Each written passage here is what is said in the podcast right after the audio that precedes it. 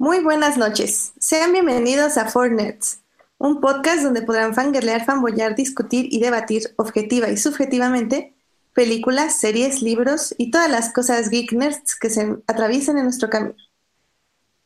Yo soy Edith Sánchez y conmigo nada más está, la, bueno, estamos la mitad de este equipo de nerds. De Conmigo cuatro está, estamos dos. exactamente, aquí está Alberto. Hola, ¿qué tal? ¿Cómo estás? ¿Qué tal, Edith? Buenas noches. Hoy somos dos porque lamentablemente la vida Godín a veces se interpone en la vida geek y nerd. Pero pues bueno, así hay que vivir la vida, tratar de hacer lo mejor que se pueda.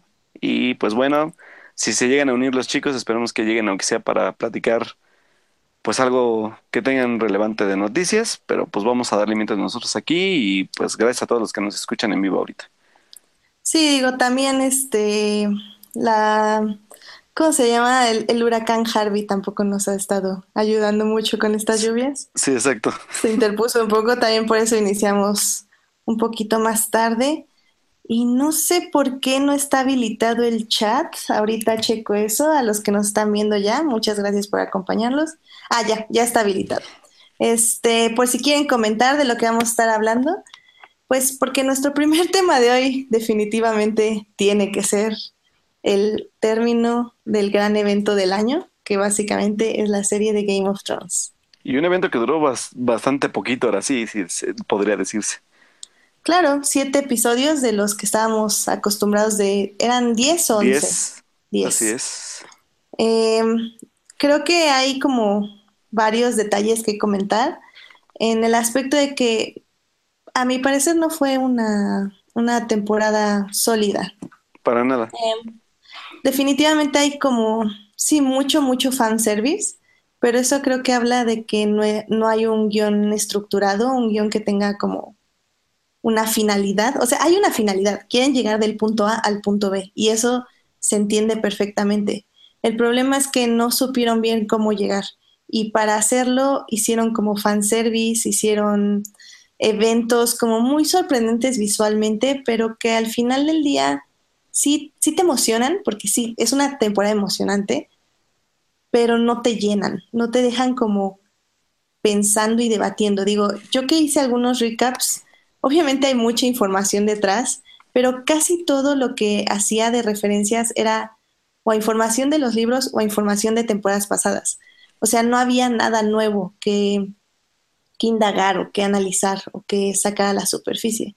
Y creo que eso es como un poco triste. O sea, sé que llevar una serie durante seis, siete temporadas no es fácil. O sea, muy pocas series han vivido tanto tiempo.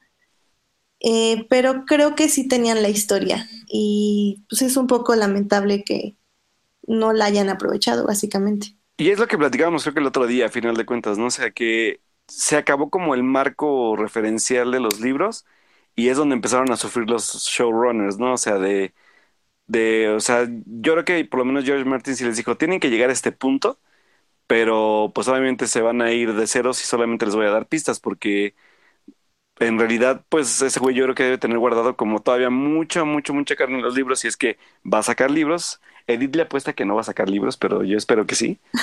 No, digo, ojalá lo saque, pero... No, y, y me- y mercadológicamente es muy lógico, porque obviamente, este,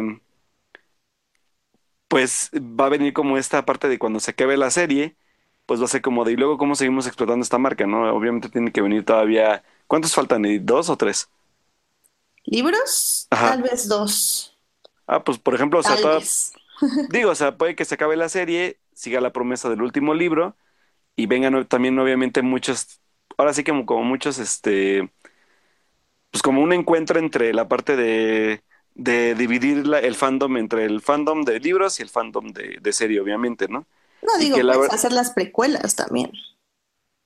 Puede ser también, sí se había, se había hablado, ¿no? De un spin-off acabando la serie de, de- del, del universo de también de, de, de todo pon- de Poniente y bla, bla, bla, pero bueno, o sea, volviendo al tema, al final de cuentas, es lo que decíamos el otro día, esta parte como de, de acelerar ya el, el- el- tiempo, también por lo que decíamos, no solo por el, por el aspecto de la falta de marco referencial de los libros, sino también por la falta también ya de, de presupuesto, porque obviamente también HBO se le está comiendo el presupuesto de, de crear dragones y todo este tipo de efectos especiales que, que hacen la serie que es, ¿no? Pero lamentablemente nos encontramos con una serie súper apresurada, con poca, ahora sí que con poca profundidad, porque todo pasa demasiado rápido sin, sin siquiera poder amarrar bien cada, cada tema, ¿no? Entonces, creo que sí fue una, una, una serie entretenida. Creo que ahora sí se convirtió más de interesante, se convirtió en entretenida, que era lo que no era Game of Thrones hasta hace dos temporadas, yo todavía creo, que todavía se permitía como dar sorpresas, giros de narrativa. Pero pues lamentablemente ahorita pues se ganó el tiempo y ganó el dinero, entonces pues obviamente ellos le están apostando más a, acabarla lo más cerrado posible, se podría decir.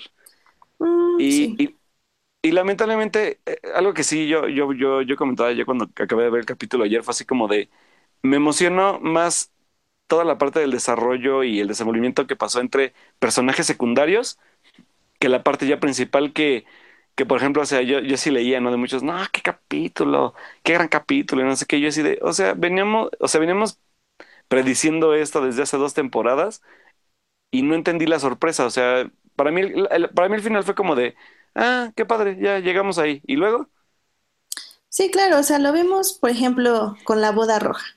O sea, si algo se hizo viral fueron todas las reacciones que los fans que ya sabían que venía la boda roja, fans de los libros, grabaron a la gente que no sabíamos nada de eso. Claro, Y, y aún así, por ejemplo, los, los mismos fans de los libros se sorprendieron y disfrutaron mucho ese momento.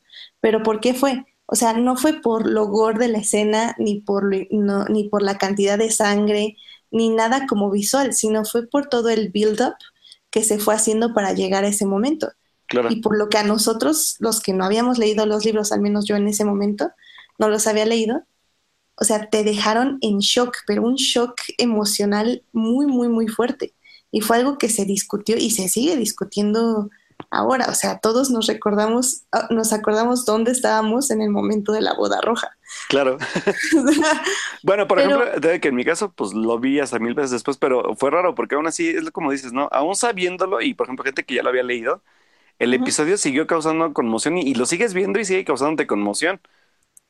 Claro, porque Cosa- ya teníamos un desarrollo de personajes, ya los conocíamos, ya nos habían dicho y de repente te lo truncan de esa forma, pues sí es un shock emocional. O sea, Pero eso es lo que digo, si al final de cuentas ahorita, en realidad, como decíamos, ¿no? O sea, bueno, dijiste al principio, o sea, todo esto fue un fanservice de teorías que se venían diciendo, teorías que se venían planteando, teorías que se vinieron a confirmar, pero de la forma más, la verdad para mí fue más simplón y, y, y bastante como, o, sea, todo, ese- todo, eso, que dices tú del, este build-up de, de, por ejemplo, a, a pesar de que la temporada pasada todavía vimos a Bran descubriendo lo de la torre y todo el rollo. Aún así, o sea, no, no, no se sintió ese, ese, ese, ese, ese shock que, que se sentía con otros episodios, ¿no? O sea, creo que incluso, por ejemplo, para mí el episodio de, de cuando enfrentan Johnny y los salvajes por primera vez a los White Walkers, que fue un episodio también para mí, que dije, wow, o sea, genial episodio, ¿no? O sea, bien producido, bien armado en tensión, pero aquí no, o sea, aquí simplemente, o sea, ya los ves pasar, ya la neta te vale si se muere alguien o no, ya, ya pasaron y sabes que viene, pues, pues lo que ya se venía prediciendo desde hace mucho, ¿no? Entonces, ese, ese creo que fue un, un factor muy en contra de, de, de la narrativa de la serie.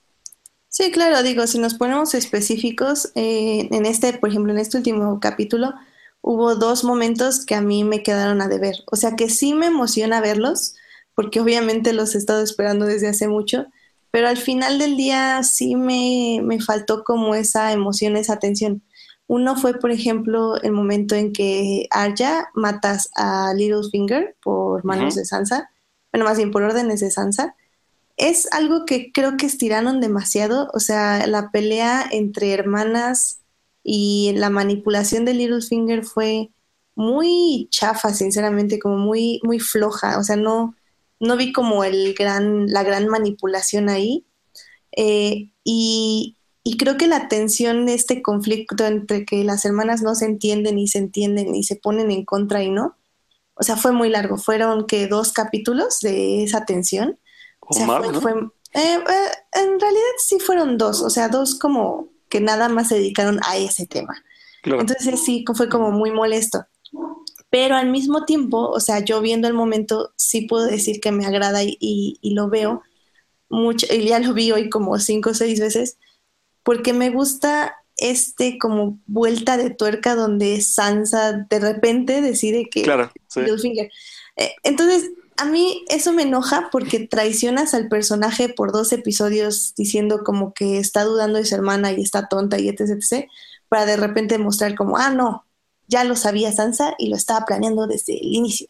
Y entonces como, ah, ok, ok, te perdono porque me estás redimiendo un personaje que estabas tratando en tu guion de la patada, Claro. pero aún así me mole, o sea, me, me molesta que, que lo hagas hasta ahora. En el caso, por ejemplo, también de Bran y de Sam, Ay, sí. hace rato discutiendo con Dan Campos en, en unos posts de Anchor, esto, él dice que, por ejemplo, le gusta que ellos dos estén reunidos porque quiere decir que ya va a haber como mucho más información. A mí, por ejemplo, no me gusta nada porque siento que si ya de por sí no sabes cómo escribir personajes y situaciones, ahora con los dos que saben todo, el que sabe todo por libros y el que sabe todo por visiones, se, complementan, van a ser básicamente las dos personas que te expliquen todo lo que te dé flojera enseñar de manera padre. O sea, por ejemplo, eh, o sea, en cierta forma todo lo que nos dijo Bran ahorita en el flash, ah, ah, ah, a lo que me refiero es, Bran y Sam van a ser como unas voces en off. Y la voz en off siempre es un, pues es, es un recurso muy barato. Y el problema que yo le veo también a esta escena de revelación es que eh, básicamente toda la temporada nos lo estuvieron diciendo una y otra vez. Entonces, en este momento de este flashback, si tú revelas eh, algo, tiene que ser para otros personajes, no para el espectador. El espectador ya lo sabe. Y aquí no lo están revelando por otros personajes, lo están revelando literal para Sam. Y Sam no, no es un personaje que Sí, tenga la importancia necesaria para saberlo. O sea, sí me, sí me doy como a entender. Sí, claro. Entonces, Sí, porque aparte antes sí. todas las revelaciones, como dices, eran, eran a, a- a- o sea, lo peor es que eran revelaciones momentáneas y que tenían consecuencias al momento, pero se les revelaban a final de cuentas. Y aquí es como darle peso a personajes que la verdad siento que ya están un poco desechados, porque digo, Bran, ¿qué hizo en toda la temporada? No hizo nada. ¿no? Es sentarse ahí y ver a todos en silencio. Por lo menos Sam tuvo como este, como este, ¿cómo se le llamaría? Como, como comic relief de, de ser un personaje cagadito y, y dar como un poco de risa un rato, pero Bran no tuvo chiste en toda la temporada, o sea, solo estaba ahí esperando a revelar el momento hasta el último capítulo. No, y, y el problema, por ejemplo, de Sam, que lo entiendo. O sea, hay una razón por la que los escritores mataron a las Sand Snakes de forma tan chafa, por la que Tion perdió básicamente este relevancia la mitad de temporada. O sea, hubo cuatro capítulos, tres, que no supimos nada de Tion y de Yara, por ejemplo. O y sea, seguimos entiendo, sin saber nada. Claro, y lo dejaron como un cliffhanger. O sea, yo ya que me importa tío, Tion y su hermana, sinceramente ya las, los pueden matar tranquilamente como las Sand Snakes y nadie les va a poner un pero. Eh, y justamente es la idea de que ya no quieren meter más tramas y más personajes. Lo entiendo perfectamente. Y por ejemplo, en el caso de Sam, en el libro tiene una historia muy, muy amplia sobre lo que pasa en Old Town, porque en Old Town no solo están los maestres eh, como conservadores, como los que vimos en la serie, sino ya también hay como otra facción de maestres que sí piensan que vienen los White Walkers. Entonces tienes como todo un asunto político entre los que vienen con las nuevas ideas y los que tienen las viejas ideas y cómo estas dos facciones se enfrentan con el nuevo conocimiento que les trae Sam. Entonces sí es toda otra historia, ¿sabes? Entonces por eso también George Martin lleva... Eh, ¿Cuántos libros son? ¿Ya son cinco, seis? Bueno, explican. son- sí, sí, sí. Seis, ¿no? Seis, creo. Sí. Eh, y, y pues sí, por eso se ha tardado tanto en expandir, porque está, bueno, en, terminar, porque está explique y explique cosas de la rama del hijo del tío del primo, más las facciones políticas de Old Town, más las de King's Landing. bla, bla. Entonces va, entiendo por qué le quitas relevancia al personaje de Sam, pero por ejemplo, me molestó mucho también verlo llegar a Winterfell. O sea, su padre y su hermano murieron. en realidad tenía que haber primero regresado a casa, no sé, dejar a su hermana como en el papel de, de la nueva este, jefa de, de la casa Tarly, o él decir, ¿sabes qué? Voy a renunciar a mis votos y voy a tomar el control yo. No sé, como que había muchas, muchas cosas más que podía hacer el personaje Sam que nada más regresar a Winterfell a hablar con Bran. Entonces. Creo que también tiene que ver como ya esta, esta premura ya de, de, la serie. O sea, ya, ya ni siquiera se están tomando el tiempo como de. O sea, solo los juntan por lo que necesitan hacer más que por en pro de la historia. Claro. Entonces, digo, eso, también está afectándoles un buen y, y sobre todo porque también se, al final que te cuentas con se reúnes lo que dices, no sé, como de, ay, ¿para qué los juntas si no sé, o sea, si ya, de todas maneras ya lo sabíamos, o sea, la confirmación final para mí fue chafísima, o sea, fue así como de, ah, y luego. Y agregar, y agregar elementos ajenos también, o sea, la verdad, yo personalmente sentí súper forzado lo de Cersei y Jamie. Claro. Y lo de Tyrion viendo a, la puerta, eso, eso sí se me hizo súper... Mm. Lo de Tyrion yo no lo entendí, o sea, como o lo que iba a estar celoso Ajá, eso fue lo que entendí de Tyrion, o sea, que al final de cuentas, pues ese güey está celoso y siempre la quiso y... Ah, pues también está el lado de que puedes interpretarlo como que está este eh, preocupado por las implicaciones políticas de este, esta relación amorosa. Pero pues, ah, y por ejemplo, Jamie también me molestó mucho porque yo pensé, este, inocentemente, que los escritores sabían lo que estaban haciendo, pero no. O sea, por ejemplo, en los libros, Jamie abandona a Cersei muy, muy temprano. O sea, él ya desde hace un libro o dos que está ya, de hecho, quemando sus cartas que ella le envía y todo. O sea, básicamente no quiere saber nada de ella y está comandando los ejércitos de los Lannister. Básicamente no quiere regresar a King's Landing. Entonces, esta independencia del libro me gustaba mucho porque eh, hacía que Jamie se mostrara como un ser humano independiente y se desarrollara fuera de la sombra de su hermana, lo cual estaba muy bien. Yo pensé que en la serie no iban a hacer eso, iban a hacer un Jamie súper dependiente de su hermana que no la iba a abandonar hasta el último minuto donde ella perdiera los cabales. Pero ahora me van a salir que nada más retrasaron su storyline por tres, cuatro temporadas porque no sabían que, porque no querían darle como otra historia aparte y ahora sí, ya lo van a separar. Y así como, ay, es que... y aparte, y aparte sucedió de la forma más, más tonta, o sea. Sí, o sea, es que ese es el punto. Como ya no los estás desarrollando, ya cada decisión que tomen ya no se va a sentir justificada a su desarrollo, nada más se va a sentir como que ya no sabías qué hacer con él y lo tenías que mover para que se encontrara con otro personaje y hacer un nuevo fanservice.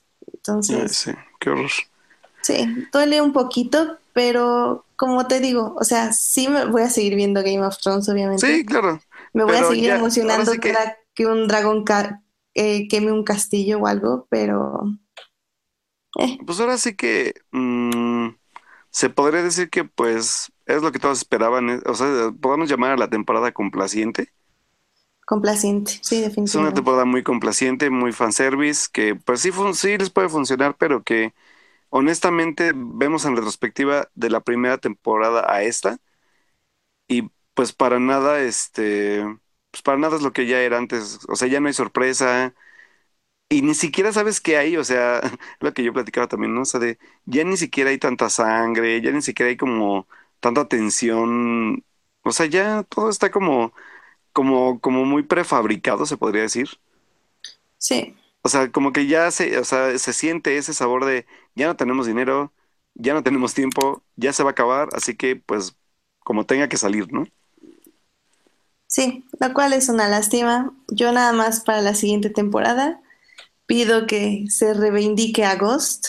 No lo pueden tener encerrado en las catacumbas de Winterfell y no me pueden decir los escritores, bueno, los, los showrunners, que no les alcanza, entre comillas, el presupuesto. O sea, por favor, quiten a los dragones. No me importa no verlos volando cada cinco minutos. Prefiero ver cinco minutos a Ghost, siquiera para que le diga a John, ¿sabes qué? Ya no te quiero, tengo un dragón, muchas gracias, vete bye. Sí, y y es que ni siquiera tiene chiste porque, por ejemplo, como para qué tuvo que llegar Daenerys volando a la reunión. O sea, no, no le vi chiste a ese, a esa escena. Ah, pues porque entrada Por intimida, más- por intimidación. Y, Pues sí, y ya. O sea, ajá. y ya, o pues, sea, ¿de, de qué sirvió narrativamente? Ni siquiera fortaleció ni nada la escena. Creo que nada más esto, fue un chiste también. creo que fue más, más importante la parte del White Walker que eso. De hecho, sí, el White Walker se vio más impactante, definitivamente. Pero bueno. Ah, Eso sí pero es esto, pero esperemos que, digo, o sea, yo la- lo que espero es que la acaben bien, o sea, que, el, que tengan que cerrar bien, que cuaje bien. Y, y lamentablemente lo que sí creo que va- nos va a faltar ya en, en el- en la temporada final, pues iba a ser este factor sorpresa y el desarrollo que venían trayendo en cuanto a, a fuerza narrativa, ¿no? O sea, de, como dices, la, la boda roja funcionó porque se preparó por, por dos temporadas. Ujú. Y ahorita, pues no, nada. Simplemente acabar al vapor todo lo que ya se había venido construyendo. Exacto. Pero bueno, ya esperemos verlo al menos. Si nos va muy, muy, muy, muy, muy bien el próximo año. Pero lo más probable es que Game of Thrones regrese hasta el 2019. 19, Todavía sí, no es sí. oficial, pero es lo más probable. Pues bueno, dos años, pero esperemos que por lo menos la acaben bien, que se preparen en guiones. Y que mientras salga un libro de George Martin, digo, si tenemos algo de suerte. Pero Que yo creo, que yo creo, que yo creo que va a salir acabando la primera temporada, la, la última temporada. Así que ojo con eso. No, pues no. Qué bueno que no fui de la fandom de los libros, porque si no se Pobres, sí, sí, sí, pobres. Aquellos Sí, que no. leído los libros los sentimos por ustedes, en serio. Sí, que han seguido la serie durante 15 años, tal vez. De Qué hecho, horror, Dios, Desde, ¿no? el 94, ¿no? Es. Sí, ay, ahorita lo averiguo, pero Sí, sí, no, del la verdad 94. sí, ustedes son los verdaderos héroes fans de Sí, los les libros de, aplaudimos, bravo. de la, de la- ustedes son la verdadera canción del fuego y hielo. Así es. Pero Pero bueno, bueno, pues, pues a pasando esperar. eh, a esperar y pues mientras podemos deleitarnos con otras cosas que Eh, bueno, sí. ahorita les queremos hablar eh, un poco sobre el estreno más reciente de Netflix, eh, que fue su propuesta de la adaptación de la del anime manga live action japonés llamado Sí. Death Note. Ay, no me toquen ese son, por favor. Bueno, voy a Eh, hacer, yo, yo, puedo empezar yo a hablar de sí, sí, sí. porque sí, estoy muy molesto. Ya, Vas, ya me escuchaste hace rato que estoy muy molesto. Y, Adelante. y lo peor, y lo peor es que aquí la, la molestia no es tanto de, de, o sea, de, de la adaptación. O sea, creo que fue valiente el hacer la adaptación. Pero a final de cuentas, digo, los que son fans sabemos que también ya había habido un live action, dos live action de hecho. Uno, uno, uno de Death Note normal.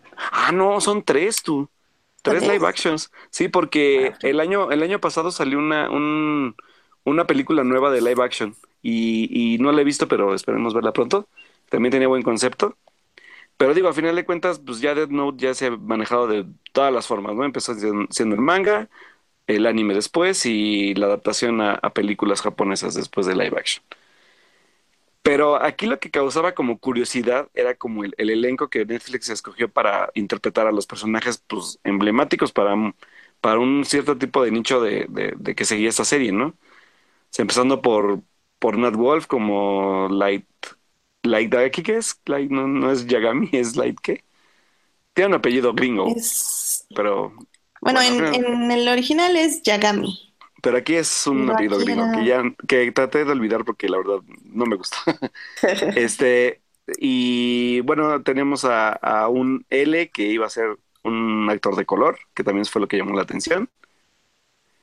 Y pues al final, este, lo que llamaba más la atención pues era en sí el personaje icónico que es Ryuk o el Shinigami de acompañante de, de la Death Note con, con Light, que es William Dafoe, que la verdad creo que es lo más rescatable a lo que, ahora sí voy, a lo que vi, porque la verdad es que yo empecé viendo la película y alcancé a ver como 15 minutos y a los 15 minutos yo sí fue de, esta película no es buena, no, no entra dentro de mi, dentro de mi como, como, no esperaba mucho, pero cambia totalmente el concepto del, del, del pues del concepto tal cual de Dead Note, ¿no? O sea, Dead Note es una serie que habla de, de la moral, de, de esta parte como de hacer el bien, pero a qué costo, de la parte como de la inteligencia de los personajes, porque en Dead Note todos los personajes tienen una capacidad intelectual muy, muy, muy fuerte que, que se respalda como de la parte como narrativa de,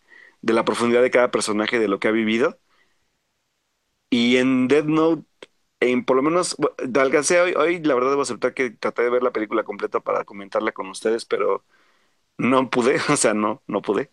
Y alcancé a ver todavía hasta esos 40 minutos de la película. Y me encontré, o sea, yo dije, bueno, igual y, y- y le doy un poco más de tiempo y, y hay algún tipo de, pues como de profundidad en los personajes, este, ya hay motivos más claros, pero la verdad es que no, o sea, algo que sí me, que me, que me llamaba la atención de cómo le iba a tratar Netflix en manera como, pues en esta comedia, pues no es comedia, es como un, una película, bueno, como te comentaba Edith hace rato, que platicamos de eso, que para mí yo estaba viendo como una película de estas clásicas gringas de terror eh, adolescente y que me emuló mucho al, al, al formato como narrativo y visual de, de esas películas de, de Destino Final, por ejemplo, en el aspecto de las muertes, de los personajes que son como muy, muy banales, este y, y se, se enfoca más a la parte como del gore por, por mero gusto, porque ni siquiera está tan bien justificado con la libreta. Y la verdad es que no, o sea, 40 minutos y yo no veía despegar la película, o sea, Light no tiene intenciones, o sea, como las que tiene, yo sé que no es malo compararlo, pero pues no son las intenciones de Light del, del, anime, o sea, este es un tipo eh, que busca popularidad, que, que no se siente aceptado ni por su papá, ni por el entorno que lo rodea. Este, trata de sorprender a al interés amoroso pues, con la libreta. No sé, o sea, no, o sea, son personajes totalmente mal construidos que solamente literal tomaron, ahora sí que es como tomar la franquicia para hacer lo que tú quieras de ella, ¿no? O sea, es como yo contrato en Burger King y hago hamburguesas de la fregada, por ejemplo. O sea, te pongo una, franquicia de Burger King y la pongo toda horrible, ¿no? No, y digo, estoy en parte de acuerdo contigo. Yo, este querido público, sí vi toda la película. Eh, y de hecho, yo, o sea, comparto el mismo sentimiento que todos los que han visto el anime, porque también he visto el anime. Es uno de mis animes, de hecho, favoritos, porque me adentró a este mundo, este, como japonés extraño de, de este tipo de narrativa, pues, que son capítulos de que 20 minutos, Sí, eh, que te cuentan como un desarrollo muy, muy detallado sobre lo que es la psique humana, la búsqueda del poder, eh, sobre la moralidad, sobre la justicia, este, sobre el control que unos ejercen a otros. Y por ejemplo, creo que algo muy común en todos estos tipos de animes es que sí, como tú dices, sus personajes tienen una inteligencia muy, este, muy elevada o superior a, a, o sea, la de básicamente todos los que los rodean. Y es, es, es como un- una característica bastante común en este tipo de series. Entonces, al, al ver la película, obviamente uno casi siempre trata de alejarse del material original para juzgar como el producto independientemente, como quien dice. Y creo que a mí no me molestó la película de Death Note de Netflix. O sea, creo que sí es un, si la comparamos con la serie o con el anime o con el manga, obviamente es una adaptación muy superficial.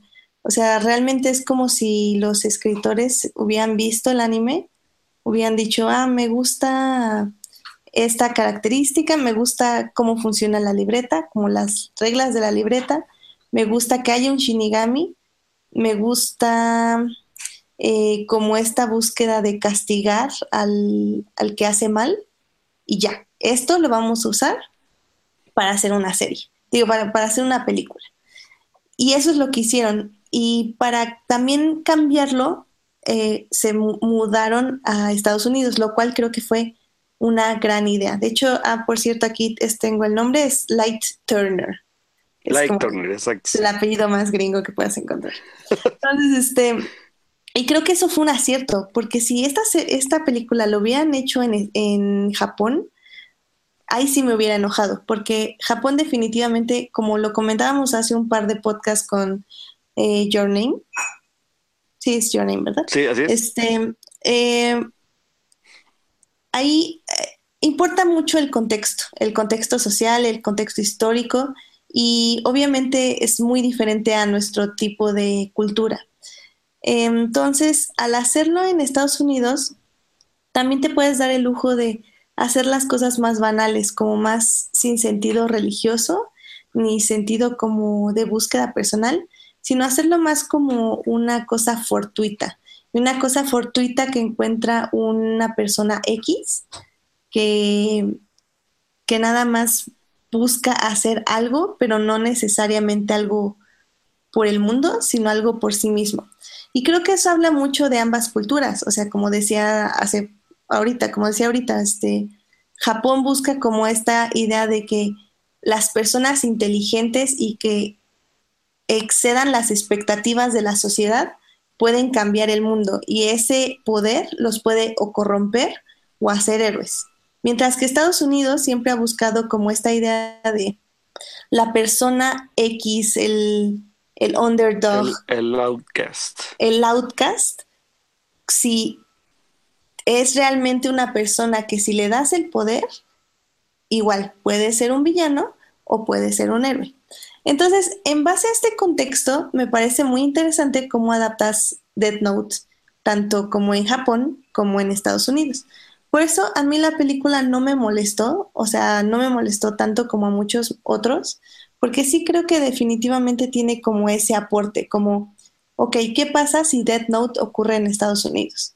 Y esto es lo que sucede. Y sucede sí una serie eh, que no explora las cosas que debería explorar. Digo, una película que no explora las cosas como debería, como podría hacerlo en una serie, pero creo que tampoco era necesaria la serie para Estados Unidos. Entonces me funciona y sabes, también funciona porque si de esta forma acercas a espectadores al anime, pues qué mejor, o sea, ya así también te traes gente. que creo que ese, ese es mi problema también, creo que fue también como un poco mi coraje, porque aparte de toda la película se me hace como un poco tediosa, o sea, ni siquiera se me hace que tenga un ritmo como, como, como, pues ahora sí que llamativo, mucho por, por, primero por lo que te digo, ¿no? O sea, por la construcción del personaje tal cual, de, empezando por Light, que o sea, al final de cuentas cuando empiezas a ver de Note en anime, al, o sea, tú ves a Light y dices, ah, su, o sea, este güey sí es, pues es fregón y, y y puede que sí, a final de cuentas, la libreta sea como un arma muy peligrosa, pero en las manos de alguien de ese, de ese, de, ese calibre de, de, capacidad intelectual, pues pueda salir algo bueno, ¿no? Pero, pero aquí no, o sea, aquí este Light es. Porque la este serie también dice, o sea, sí, Light puede hacer algo bueno al inicio, pero al final tal vez ya no es tan bueno. ah, sí, claro, pero a, a, lo que me refiero también es eso, o sea, que eh, la película ni siquiera da como chance de de descubrir a fondo al personaje de, de, Light Gringo, ¿no? Pero yo creo que es por el tiempo. O sea, es que también no podían explorar tantas cosas en la película. Sí, claro, porque aquí hablamos de. Son 47 capítulos de anime de 20 minutos. O sea, sí es bastante tiempo, pero. Pero bueno, o sea. Creo que. Es que también. yo creo que en la parte sí te. Sí te sí te, te hago segunda en la parte de que sí, o sea, está bien en la parte de adaptación a, al país de a la que lo estás poniendo, ¿no? Creo que sí son culturas totalmente distintas. Pero es lo que, lo que sí me causó a mí como un poco de conflicto, es el cómo, cómo, cómo, cómo justificas en un lugar como Estados Unidos un personaje tan, ahora sí que tan parte de la cultura japonesa como es un, es un ángel de la muerte, ¿no? O sea, aquí, por ejemplo, incluso me dio mucha risa porque ya ves que, el, que dice este, ¿cómo le dices? Ah, sí, tu nombre es Ryuk. Y, William Dafoe le dice, no, a ver, no, mi nombre bien dicho es Ryuk. Sí. Entonces, o sea, eso sí, o sea, lo que sí le, sí le acepto a la película es que tiene como, como esta parte como de, como de comedia involuntaria. Sí, de hecho. La verdad tiene mucha comedia involuntaria, sobre todo en las muertes, ¿no? Eso es lo que yo te decía hace rato, o sea, la verdad es que ves que, por ejemplo, yo veía Destino Final y ya eran muertes como de comedia involuntarias, eran tan patéticas que te daban risa y eso era lo que hacía a las películas de, de, de, de esta saga, pues algo interesante, ¿no? O divertido de ver. Y que es algo que le pasa a Dead Note, o sea, la forma tan ridícula en la que ocurre, por ejemplo, la muerte del decapitado o el del restaurante, fue así como de, ah, órale. y, y, y digo, o sea, y, yo, yo, yo, sí, yo sí, yo cuando vi la secuencia de la aparición de Ryuk, sí fue así como de, no, por Dios, no. Eh, eh, sí, o sea, estoy de acuerdo. Yo también me reí en varias partes, lo voy a aceptar. Sí, pero, pero, ¿sabes? Es un buen intento. Eh, como digo, si acerca a las personas al anime está bien. Y, y si no, pues lo voy a entender perfectamente, porque como dices, o sea, si te gusta la película de Death Note, la, el tipo de narración, el tipo de estructura y todo es muy, muy, muy diferente al anime. Entonces Sí, tal eh, vez eh, no, no te ni siquiera vas a entender cómo ver el anime. O sea, sí, eh, ahí mi preocupación, o sea, si hay gente que a la que le llegue a gustar, porque obviamente ya sabemos que estamos en redes sociales y todo el mundo sabe de todo, pero ujú, va, va a haber va a haber gente que sí la va a ver porque, pues, ah, pues se ve interesante, este, pues a ver de qué va y a lo mejor le puede gustar, ¿no? Decir, ah, pues está divertida, está chistosa y todo, ¿no? Y si tú te llegas a enterar de qué va la serie y dices, ah, mira, tiene una adaptación en, en manga, en, en serie y todo, y la ve, puede que sea más viable que no le guste la fuente original y quedarse con la fuente, pues, ahora sí que más, más banal, se podría decir. Y que eso también yo creo que sí es como, como algo como también como peligroso, porque también como que te, te evades, puedes evadir a la gente de, de un material bastante interesante. Pues, pues es que mira, por ejemplo, o sea, a, a mi papá le empecé a poner Death Note cuando me enteré de la película. Pero, por ejemplo, a él no le gustó para nada como esta repetición de las intros que duran como dos, tres minutos, Ah, más sé. el resumen de tres minutos, más como el preview que te hacen los mismos personajes, que ya va haciendo que el episodio dure 15 minutos. Entonces, por ejemplo, es- eso a él fue lo que le molestó muchísimo, no la narración, no nada. Y es algo que, por ejemplo, sucede mucho cuando ves Digimon, por ejemplo. Ah, O sea, que, que cada digievolución pues toma como cuatro minutos y el episodio dura 20. Y si de- digievolucionas siete Digimons, pues no manches, ya te llevó la mitad del capítulo, nada más evolucionando gente. Entonces, o sea, son cosas que sí, uno, uno es difícil que se acerque. De hecho, por eso yo te mencionaba al inicio que Death Note para mí fue mi inicio para ver más anime. Y, y sí es algo difícil, tanto acostumbrarte como al ritmo de las voces, como a la narrativa, como a la Claro. estructura. Y, y pues yo espero que la gente se pique, porque digo, después de ver Death Note, yo descubrí varios, varios animes más que Sí, creo que y, valen mucho la pena ver. y animes que, que creo que sí varían mucho de, de, o sea, del estilo de anime que estábamos acostumbrados de chiquitos, ¿no? O sea, Claro, cosas como tan, tan, ahora sí que tan cómicas y tan, tan un poco, tan un poco más ligeras como Dragon Ball, como Pokémon, o que son cosas un poco más ay, ligeritas. Pokémon no es anime, perdóneme. Oh, lo que acaba de decir. No, perdón, pero yo soy Team Digimon, siempre y forever. O sea, Ah, bueno, Digimon pero eso no dice que, no quiere decir que Pokémon no sea anime. Ay, no es anime. O sea, Pokémon son aventuras individuales cada episodio que no te llevan a ningún lugar. Mientras que Digimon sí es una narrativa acerca de la moral, de, del poder interno, Sí, que fíjate que eso sí, eso sí concuerdo contigo, ¿eh? O sea, yo creo O que, por ejemplo, también cuando me hice fan de Digimon, lo que me gustó de Digimon, ¿sabes qué fue exactamente eso? Que tuvo un final. O sea, que sí, era una claro. película bien planteada, una, no, perdón, una serie muy bien, muy bien, muy bien plantada en su narrativa, a lo que iba y que al final de cuentas los iba a llevar a un punto final. Claro, es como siempre lo he dicho, el camino del héroe. Es la Claro. historia de estos siete niños que básicamente van superando prueba tras prueba tras prueba para eh, aceptarse a sí mismos con sus valores y que es lealtad, valor, este Pero lo, amor. lo que no has tomado en cuenta es que a nosotros nos gusta ver cosas del camino del héroe, pero también está el camino del perdedor como Ash. No manches, yo no me acuerdo nada de Digimon, pero eso estaba buena. Digo, de Pues Pokémon. sí, es, es el camino del perdedor, o sea, Ash es un Perdedor. Qué bueno. triste.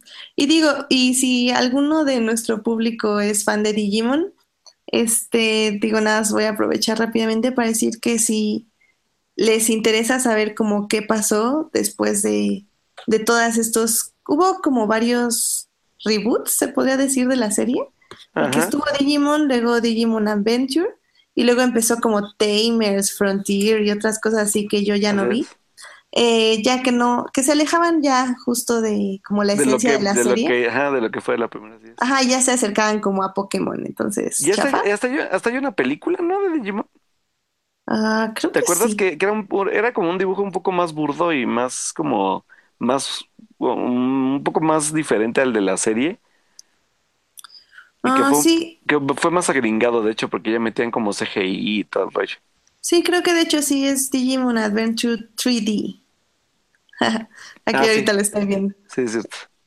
Eh, pero bueno, para los que gusten ver como algo más de la esencia de lo que fue Digimon al inicio, hace poco, en el 2015, por lo que estoy viendo, salió lo que se llama Digimon Adventure 3, que son eh, básicamente cuatro, están sacando como cuatro episodios cada cinco o seis meses eh, de una nueva historia con los mismos personajes originales y algunos de lo que fue Digimon Adventure, o bueno, la, la segunda parte de Digimon, que Pero todavía estuvo a- bastante bien, de aquí lo interesante es que es como un tipo Rugrats crecidos. Sí, de hecho. Sí, porque a final de cuentas, pues ya vemos a, a todos ya en sus etapas adolescentes y, y pues el, el reencuentro con sus, pues con sus Digimones, ¿no? Sí, la verdad es que está, está muy bien. Eh, a mí, a mí me está gustando mucho, como que sí están retomando mucho como los, ¿cómo se, da- se dirán? Los personal struggles de cada uno de los personajes, como justamente esta parte de, de adolescentes adultos, ahora no de niños a adolescentes, sino adolescentes adultos. Y está muy padre. De hecho, por lo que estoy viendo, ya va a terminar.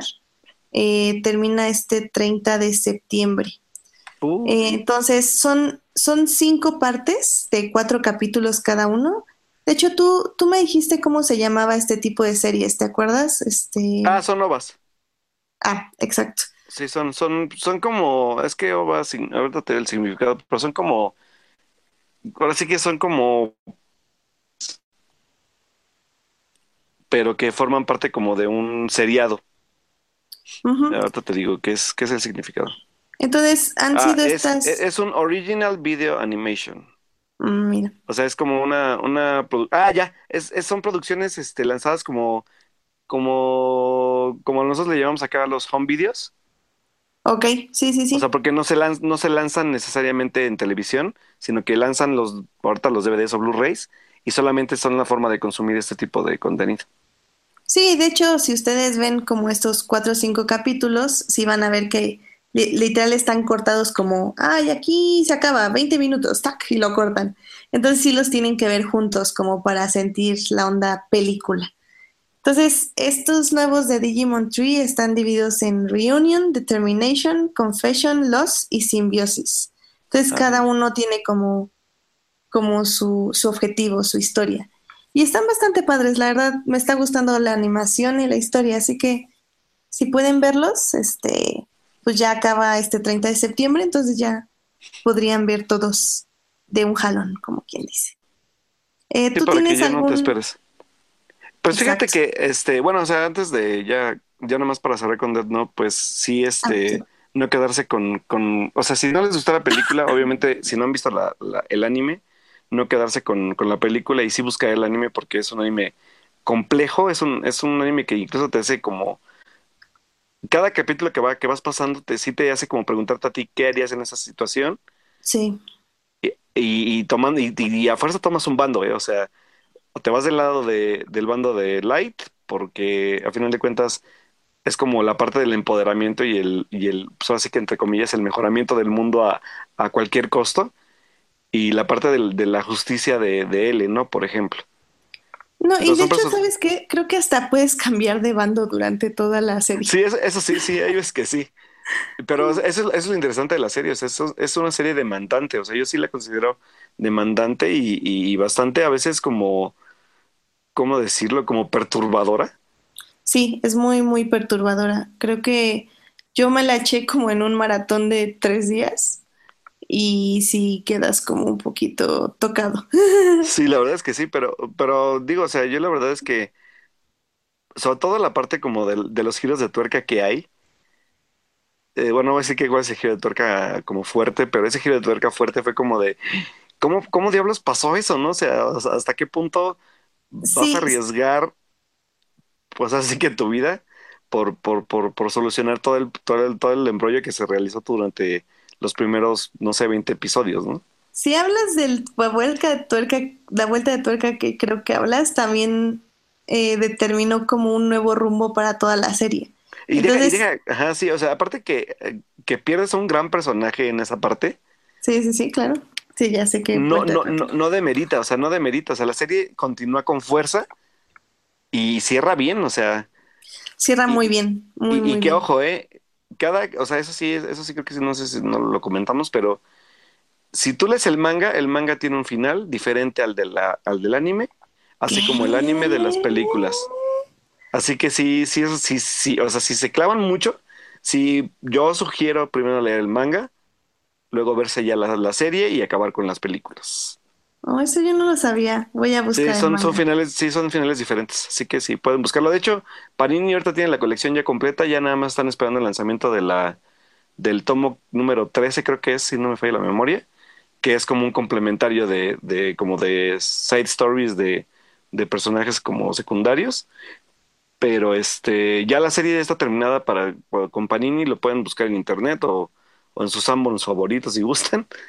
Y este, y ya pueden encontrar todos los tomos, así que si se animan a leerlo, pues adelante.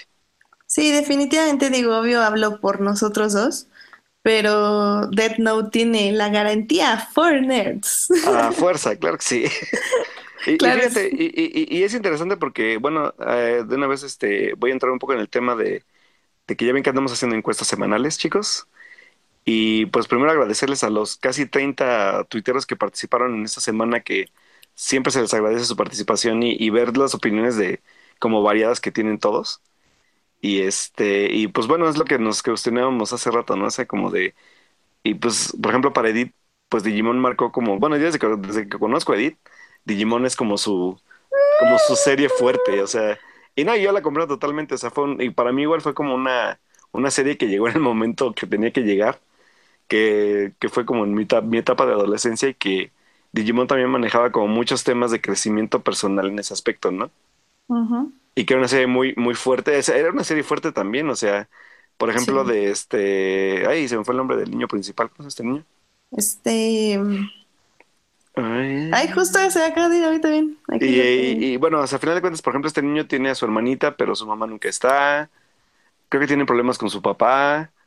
Hay, Entonces, hay uno, unos que sus padres y también ellos viven en diferentes este, casas. ah, sí. O sea, son, sí son historias como bastante fuertes pese a, lo- a la parte fantástica que puedas encontrar, ¿no? Entonces, digo, por ejemplo, yo creo que mm, podría decir que yo, yo, por ejemplo, yo crecí con varios animes, los clásicos, ¿no? O sea, ya sabes, Dragon Ball y todo, pero yo creo que el que marcó también, yo creo que si veo bien, yo creo que también fue Digimon, porque Digimon también, como te digo, fue marcar como, yo venía como de esta escuela de Pokémon y encontrarme con una serie que es más madura, más este, que sabe cuál es su propósito tal cual, porque sí, tienes razón, Pokémon no tiene propósito de existir más que ver monstruitos peleándose entre ellos. Sí, claro. No, y qué digo, de, Pokémon yo coleccioné los tazos, las este, cartas, los- o sea, todo. Tengo todo de Pokémon, pero lo que me acuerdo es Digimon. O sea, sí, Pokémon no me acuerdo que de ni un capítulo. O sea, para mí Pokémon es una experiencia diferente porque, el- por ejemplo, mi cariño de Pokémon no nace de... O sea, sí empiezan el interés de la serie animada, pero mi, mi cariño hacia Pokémon empieza de los videojuegos más que de la, de la serie y, y- y es un, es un paso, es un paso raro porque de hecho Pokémon empezó así. O sea, Pokémon es un videojuego que se convirtió en un anime y luego juego de cartas y etcétera, ¿no? Entonces creo que fue un proceso chistoso, pero que acabé en el proceso que debía haber, ah, debía haber vivido con Pokémon. Y creo que Pokémon más es, es más cariño hacia la parte como de videojuegos que de serie, ¿no? Sí, Pero igual yo, yo llegué tarde a Pokémon y, y ahorita pregúntame por qué tengo un plan de teléfono. ¿Todavía juegas, Edita? Claro que sí, todavía juego. ¡Wow! No, no, no. Qué me... Ah, está bien, está bien. sí, te digo que al final de cuentas creo que Pokémon se disfruta más así porque esa es como un poco la idea. Es como un poco más, como decirlo? Como el concepto de, de que tú, de que tú quieres como entrar a este juego de, de tener una mascota con la cual puedes convivir y, y a la vez como participar en torneos como de, este tipo de lucha. Y, es menos convivir con la mascota, creo que es más convivir como con los demás que están jugando contigo. y creo que esa es la idea interesante de Pokémon Go, que extrañamente sí me ha tocado convivir con mucha gente desde que juego eso. O sea, fíjate que e, e, es divertido porque a lo mejor puede sonar a un concepto, o, sea, yo, yo sí lo puedo decir, no sé, es un concepto que que suena novedoso por las por la bueno por los beneficios de la tecnología actualmente pero aún así, en, o sea, desde que empezó Pokémon como videojuego, también hacía lo mismo. O sea, digo, o sea, los que se acuerden del, de cuando salió, por ejemplo, en sus versiones de Game Boy de, de color y Game Boy normal, cuando eran las versiones rojo, azul y, verde, también había un formato de, de, intercambio de Pokémon por, por, cables, peleas con otros entrenadores Pokémon por vía cable. Entonces, digo, el concepto pues nada más lo retoma de ahí, pero eso es lo interesante exactamente como dices, ¿no? O sea, hacer como un tipo de comunidad. Exacto, y eso es a mí lo que me gusta. Mientras que Digimon, como dices, o sea, si era una historia, era...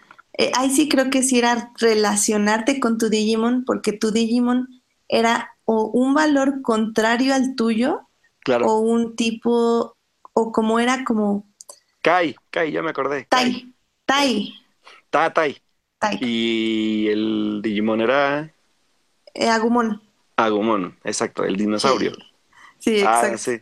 No, la verdad es que sí, o sea, sí son buenos recuerdos de esa serie. pero, pero fíjate, por ejemplo, de, de Chavito, yo creo que es, como son, es como todo, son como por etapas. Claro. Por ejemplo, ya en la prepa descubrí Evangelion, por ejemplo. Híjole, de Evangelion no. Para mí creo que es una de las series, o sea, la verdad es que yo sí voy a recomendar Evangelion si le pienso, porque sí es como de, si tú tienes como, como un poco de, tolerancia a personajes un poco, ahora sí que un poco diferentes en, el aspecto de que no vas a encontrar, en, Digimon no encuentras ningún personaje simpático, en, en, perdón, Digimon, perdón, en Evangelion. En Evangelion ningún personaje simpático. Ok. O sea, todos los personajes tienen problemas, este, como, ahora sí que como psicológicos y sociales, que a lo mejor con alguno te vas a llegar a identificar por algún tipo de vivencia que hayas tenido, pero son personajes muy dañados, muy poco empáticos, porque, por ejemplo, te puedo decir que el personaje principal de, que es Shinji, que es un personaje con daddy issues y con, con, un, con una historial de, de abandono y de, de pérdida de su madre y todo este rollo, es un personaje muy complejo. Entonces, sí cuesta trabajo con Evangelion adaptarte mucho a la historia.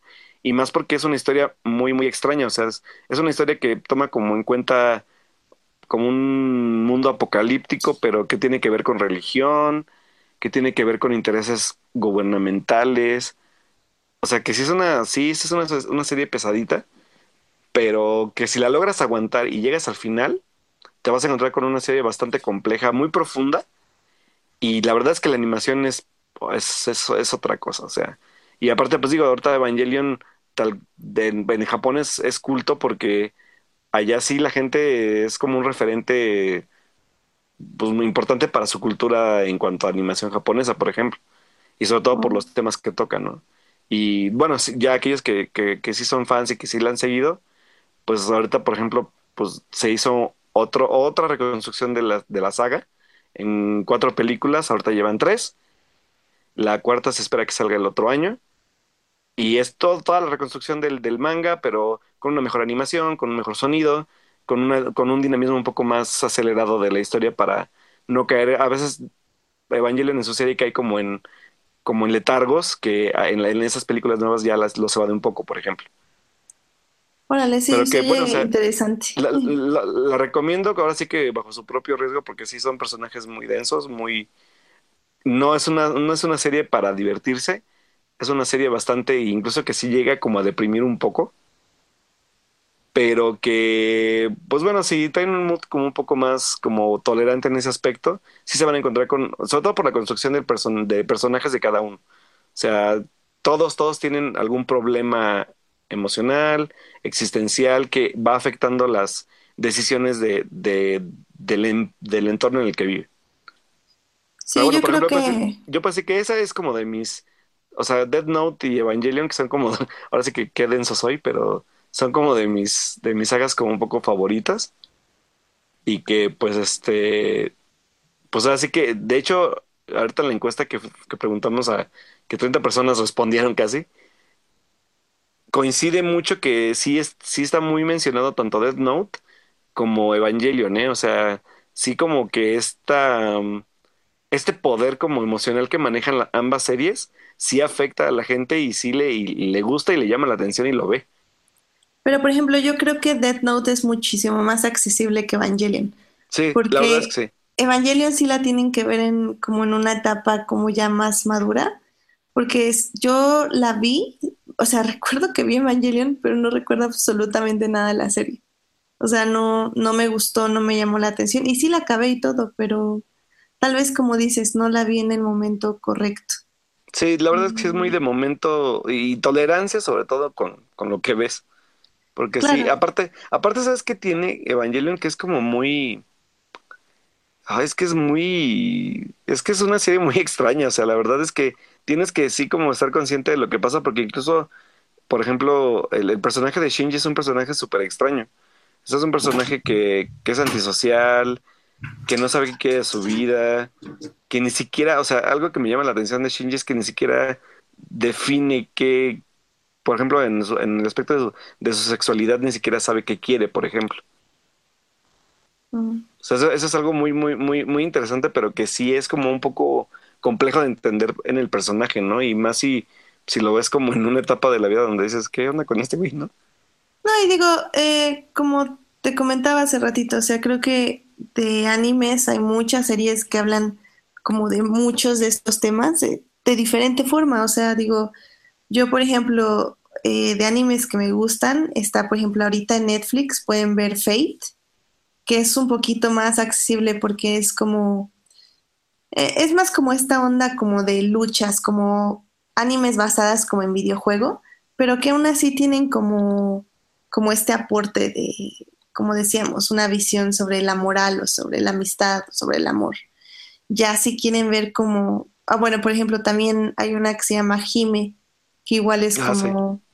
como igual es, son, son series como muy light, pero que a la vez, o sea, tienen como cosas muy interesantes, sobre todo porque no, no es nuestro, no es nuestra cultura. Y, siempre hay cosas que aprender en estos tipos de animes. Claro, eh, creo que, creo que lo que tiene el anime es eso, ¿eh? O sea que es, es, es, es, no son, no son, no son, creo que algo que siempre les he valorado ese tipo de producciones japonesas es que no son complacientes. O sea, ellos sí van a contar una historia sin, sin importarles lo complacientes que, que bueno, o sea, lo, lo, incómodo que te lleguen a hacer sentir como espectador a ti. Claro, por ejemplo, eh, otra que me gustaría mencionar así rápidamente sería la de, ay, ay, es Kanazuki no Miko. Esa es como una onda de, eh, o sea, son como dos chavas que tienen como poderes y que resulta que son como las representaciones del sol y la luna.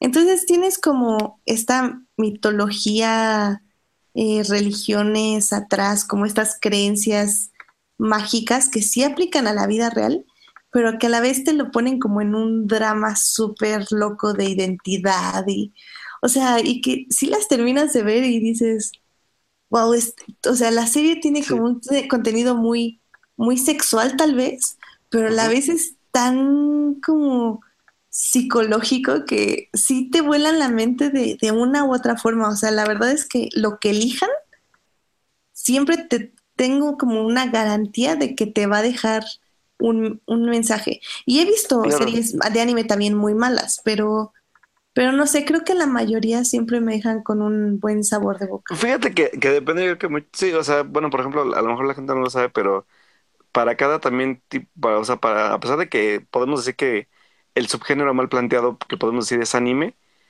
el anime también tiene un chorro de variaciones de géneros, ¿no? O sea, está el, Ah, sí, claro. el shonen, que es para, para chavo, bueno, más, más dirigido para hombres, que son este tipo de películas, de, digo, series de acción como Naruto, como One Piece, que son un poco más de pues, espadazos o golpes.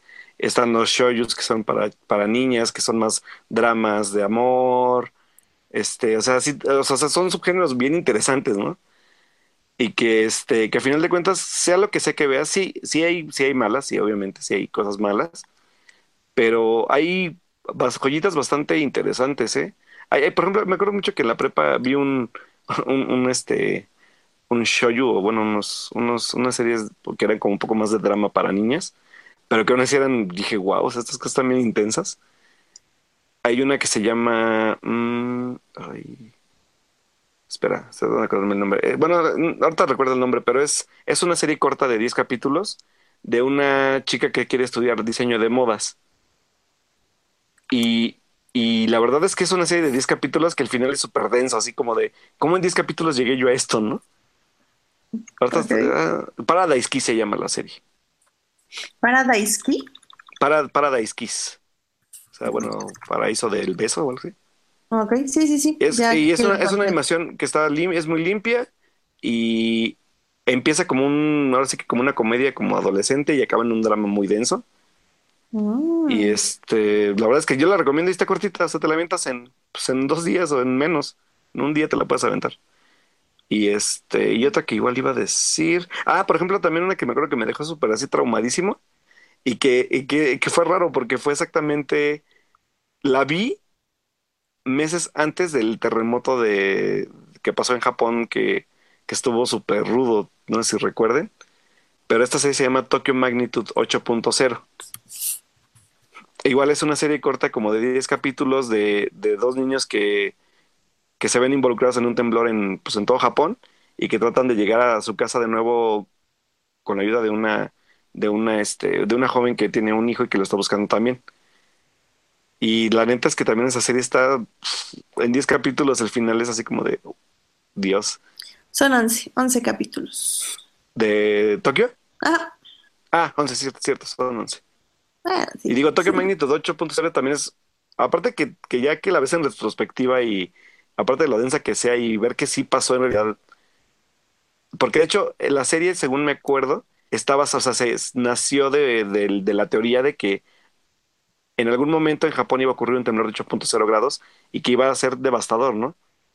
Entonces ya cuando, digo, la vi, creo que tenía como seis meses, casi un año, que la había visto y sucede lo de Japón, es como de, Dios, no puede ser que sí haya pasado, ¿no? Chale. Entonces, Eso sí, es una, es una serie igual corta, es un drama muy bien, muy bien estructurado y que sí, sí afecta bastante, la verdad. Pero digo, o sea, de esos hay un buen, ¿no? O sea, pero pues digo, mencionaron bastantes aquí en los chicos de Twitter. No sé, por ejemplo, está. mm, varios mencionaron este. A que este, perdón, Death Note, Los Caballeros del Zodiaco, clásicos como Mazinger Z, Dragon Ball, este. ¿Qué más? Este, Sailor Moon. Ya cosas más como actuales como One Punch Man, que lo pueden encontrar en, en Netflix ahorita. Este, y también nos, nos mencionaron películas. Y de las más, más, más mencionaditas fue Akira y El Castillo Ambulante. O Vagabundo, pues.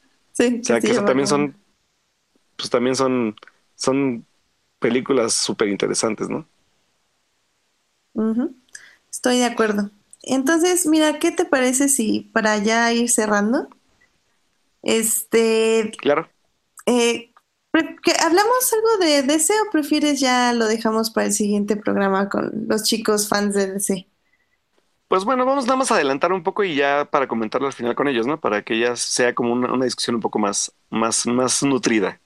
Claro, Nada más, pues, o sea, nada más así, o sea, al final de cuentas, pues decir que el, el, o sea, ahorita DC está totalmente perdido. O sea, DC ya perdió el rumbo totalmente. O sea, si de por sí habíamos visto que no había rumbo ya en DC y que todavía tenemos un poco la esperanza de que sucediera algún cambio ahí, DC y Warner mue- demuestran con sus anuncios que no tienen ni idea de dónde quieren ir, no tienen una visión de, de cómo llevarla a los personajes del cómic en un, No, y en mira- un camino. No, y yo... y Bueno, yo- en un camino como el de Marvel, por ejemplo. Y yo tengo miedo, sinceramente, porque, o sea, no sé nada de cómics. Eso, eso lo digo así desde ahorita. Eh, pero sigo mucha gente que sabe cómics. Y en Tumblr también, por ejemplo, tienen como una, tienen un pedestal como para Harley Quinn. No desde que sale eh, con como Margot Robbie en Suicide Squad, sino desde mucho antes. Entonces yo sé muchos, muchos detalles porque a Tumblr, por ejemplo, lo que le gusta mucho de Harley Quinn es esta onda de, de que es una mujer que es abusada eh, psicológicamente por un hombre, que en este caso es de Joker, y que poco a poco ella va ganando como su independencia y, y su identidad. Entonces, me da mucho miedo esta nueva película que anunciaron de Joker con Harley Quinn, porque siento que no van a mostrar como este, esta relación de abuso, sino como que la van a, van a tratar como de, de hacer romántica la relación, como Sí, lo pues, hicieron un poco en Suicide Squad. Así, es. Entonces, me parece como, como una terrible, este, como decisión, como sabiendo que, ah, nos funcionaron estos dos actores y como que esto es lo que la gente quiere ver, entonces voy a hacer como algo súper ligero y voy a dejar atrás todo el contexto que tiene de los cómics.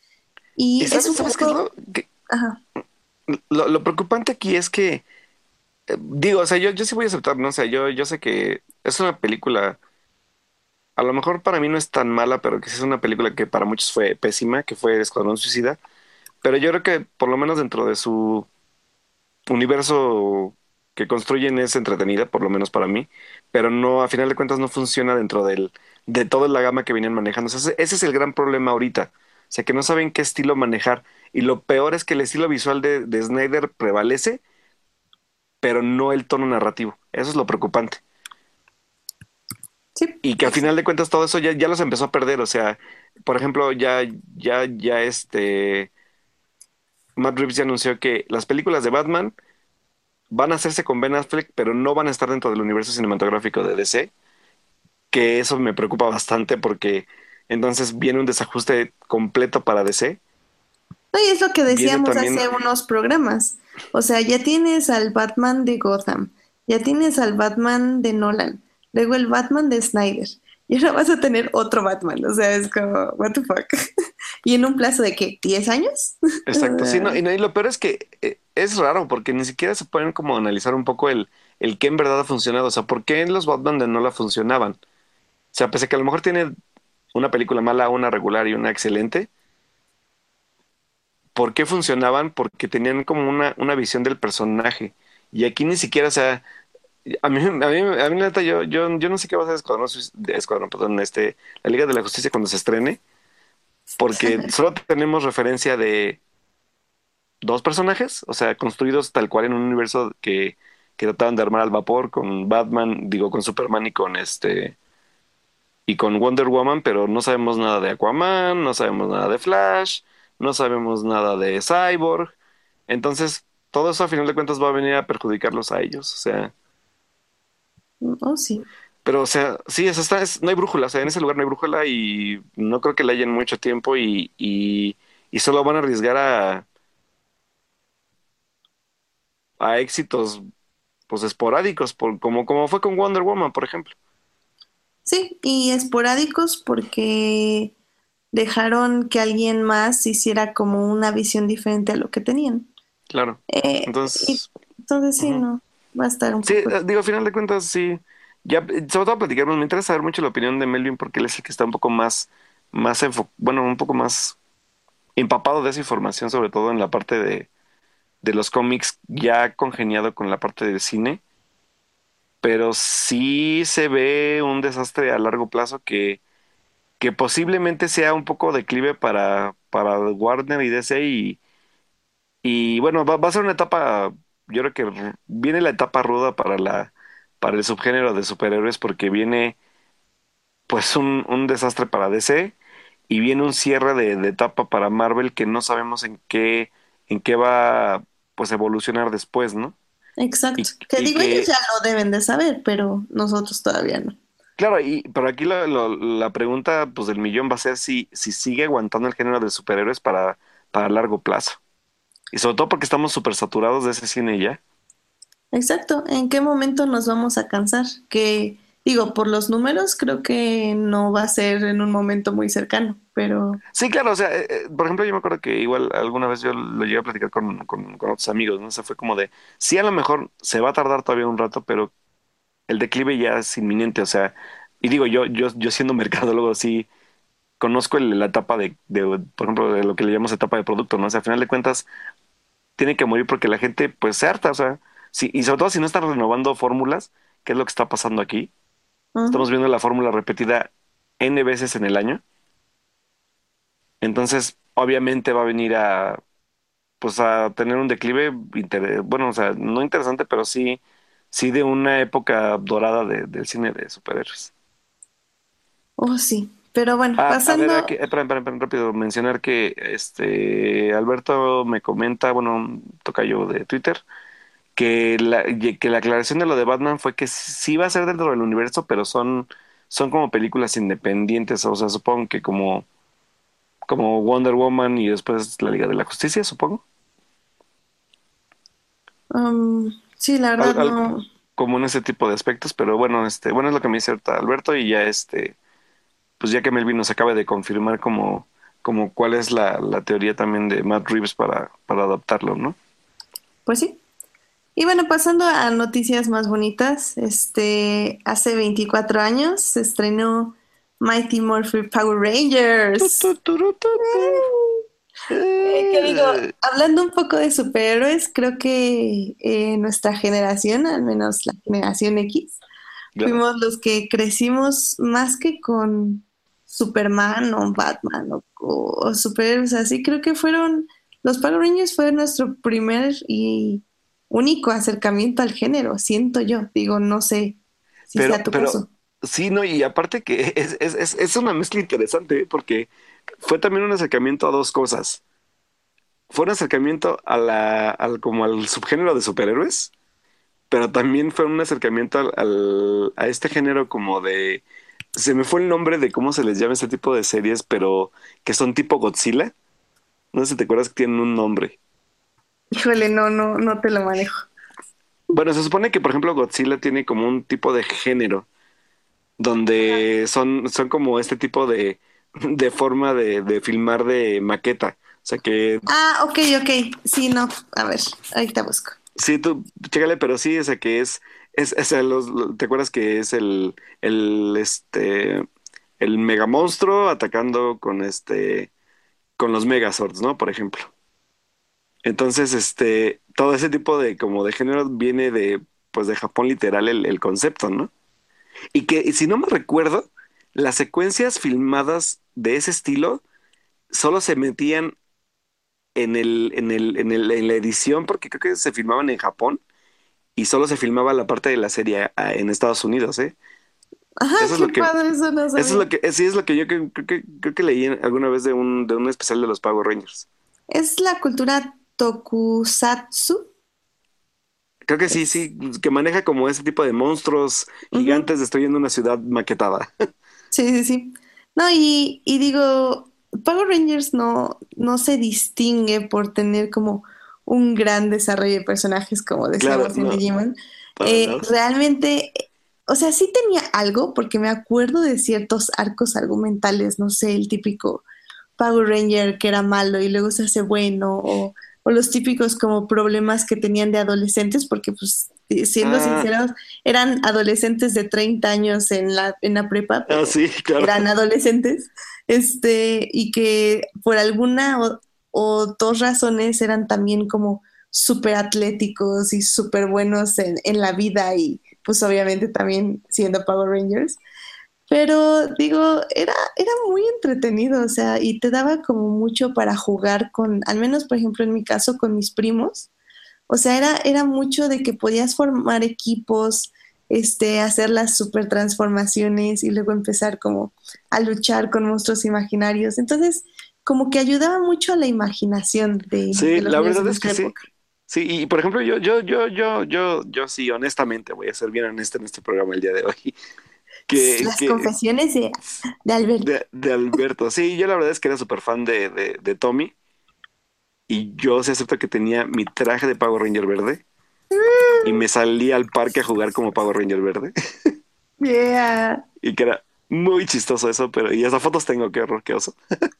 Está bien, Pero que veniré, sí- veniré a tu confesión y diré que yo era la Power Ranger rosa. Y tenía mi traje de ninja de la película de Power Ranger. Ah, la de la película muy bueno, sí. Sí, está bien padre. Sí, eh, Y también chida. tengo fotos.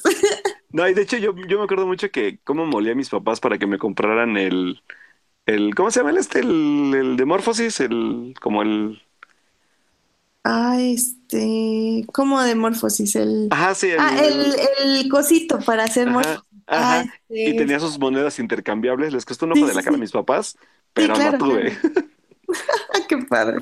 Sí, la verdad es que muy fan, era- yo sí, la verdad era muy, algo tenía la serie, yo, yo voy a hacer una confesión también.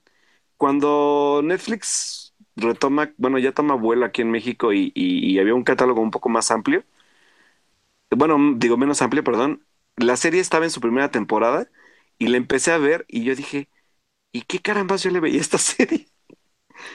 Ah, claro, claro. El, el típico rewatch y que dices, a la friega, ¿qué onda? Sí, o sea, ¿cómo es que yo veía esto? Pero obviamente también volvemos a lo mismo, ¿no? Son etapas, son este, son, y como dices tú, ¿no? También tiene que ver mucho la parte de la imaginación, eh, el cómo Pero, ves el ¿sabes mundo. qué?